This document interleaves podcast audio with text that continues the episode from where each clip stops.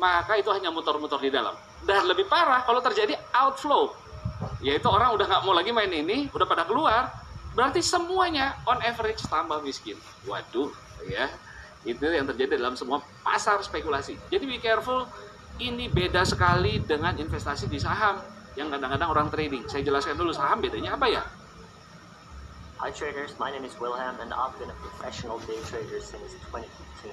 I was invited sebelum ke saham nih ya. Jadi ini sekali lagi ini mirip gambar balon yang dipompa, ada udara masuk, itu uang masuk dan bisa keluar juga. Selama yang pompa lebih banyak, pumping istilahnya ya. Persis nanti kalau Bapak Ibu mulai belajar Bitcoin dan teman-temannya, orang bilang pumping, pumping, pompa ma masuk ya. Kalau keluar disebutnya dumping keluar. Ya, jadi selama yang pumping lebih banyak daripada yang dumping, ya ini berasa tambah kaya lah di dalam ini ya. Tapi until when we don't know. Lanjut. Kalau saham bedanya gimana? Kembali ke